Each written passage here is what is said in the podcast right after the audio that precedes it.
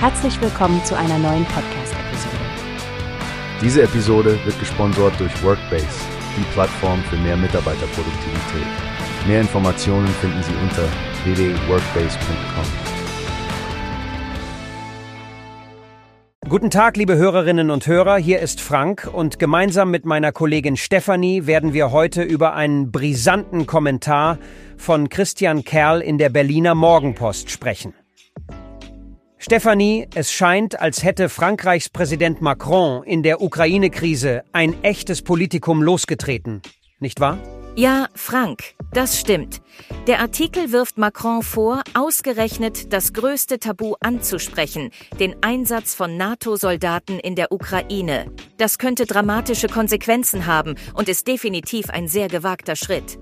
Genau, Stefanie. Der Kommentar bezeichnet diesen Vorstoß sogar als unverantwortlich und sieht darin ein Spiel mit dem Feuer, was einen nächsten Weltkrieg provozieren könnte.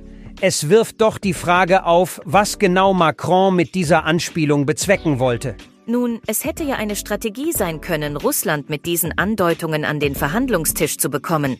Aber wie der Kommentar zu Recht anmerkt, könnte das in die Hände von Putins Propaganda spielen. Nicht zu vergessen, dass es anscheinend auch innerhalb des Westens zu Uneinigkeiten führt, insbesondere zwischen Frankreich und Deutschland. Richtig, Stefanie. Der Artikel verweist darauf, dass Macron diesen Schritt ohne Rücksprache mit dem deutschen Kanzler Scholz unternommen hat, der sich klar gegen solche Maßnahmen ausspricht. Das wirft schon ein schlechtes Licht auf die Einheit des Westens. Abgesehen von der politischen Bühne geht der Artikel auch auf Macrons mögliche Motive ein. Da gab es ja Kritik aus Berlin wegen Verspätungen bei Lieferungen und Macrons Vorgehen könnte als eine Art Revanche interpretiert werden. Ganz genau.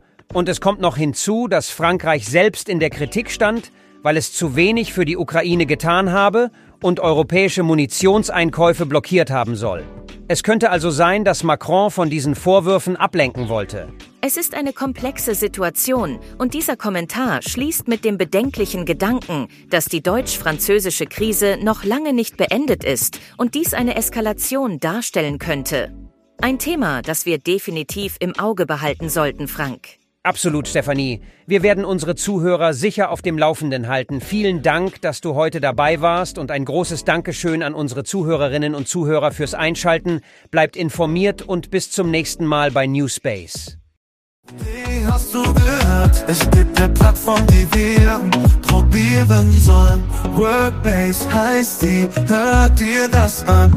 Mehr Produktivität für jeden Mann. Werbung, dieser Podcast wird gesponsert von Workbase. Mehr Mitarbeiterproduktivität, hört euch das an. Auf www.workbase.com findest du